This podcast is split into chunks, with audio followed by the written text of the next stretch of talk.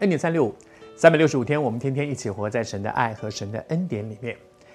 这段时间，我们分享到雅各和约瑟这一对父子，他们在过去的这一段时间里面，都走过了很多的高山低谷。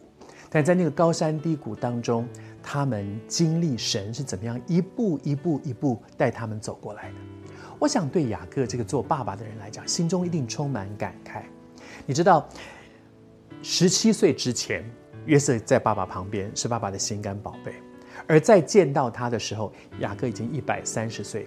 雅各总共活了一百四十七岁，这是圣经上讲的。换句话说，他和约瑟相遇之后，又一起生活了十七年。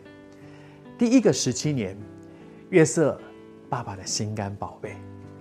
这一次再跟他在一起生活十七年，他看到的是埃及的宰相，是一个能干的，是一个有智慧的，是一个懂得怎么样管理、怎么样领导，是一个宽厚的，是一个知道怎么样得着人心的。他完全不再是当年的那个心肝宝贝，那个妈宝，那个爸宝，不再只是这样。约瑟不再一样了。我相信，对雅各来讲，他心里面一定充满感慨。他非常疼这个孩子，但是他用他的方法去疼这个孩子的时候，这个孩子只是一个妈宝，只是一个爸宝，只是一个爸爸的心肝宝贝而已。成熟吗？不。长大了？不。可是，上帝对他生命有一个计划。上帝用中间的那十几二十年的时间，帮助这个孩子长大，以至于今天他在看到约瑟的时候，他心里面一定充满感恩，说：“哇，我这个儿子现在怎么这么能干呢？他怎么这么懂事？他怎么这么优秀？他怎么会有智慧做这样的事情？”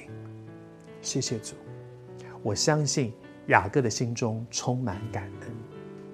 其实，我们我们中间很多人，可能你跟我一样，也是为父为母的人。我们做父母的总希望把最好的给儿女，但是你从雅各的身上有没有看见，当爸爸把最好的给孩子，给他彩衣，给他特别多的爱，只是会让他周围的人嫉妒他，只是让他周围的人讨厌他，只是让他变成一个不懂事的孩子，穿了件彩衣到处炫耀，直到他把约瑟在上帝的恩典当中，约瑟交在上帝的手中，其实不是他愿意的。是上帝用他的方法把约瑟带走，上帝亲自训练这个孩子，这个孩子长大了。你也很希望把最好的给孩子吗？但是你会不会承认，我们觉得最好的，有的时候发现其实对孩子不一定好。把他交还在上帝的手中，上帝知道什么是对他们最好的。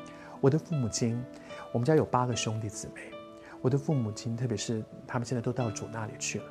我父亲在世的时候，我爸爸妈妈每一天早上跪下来，为他的八个孩子、八对夫妻、儿子、媳妇、女儿、女婿跪在那里提名，为他们祷告，为我们祷告。因为他知道，在爸爸妈妈手中不一定教得好，在上帝的手中一定教得好。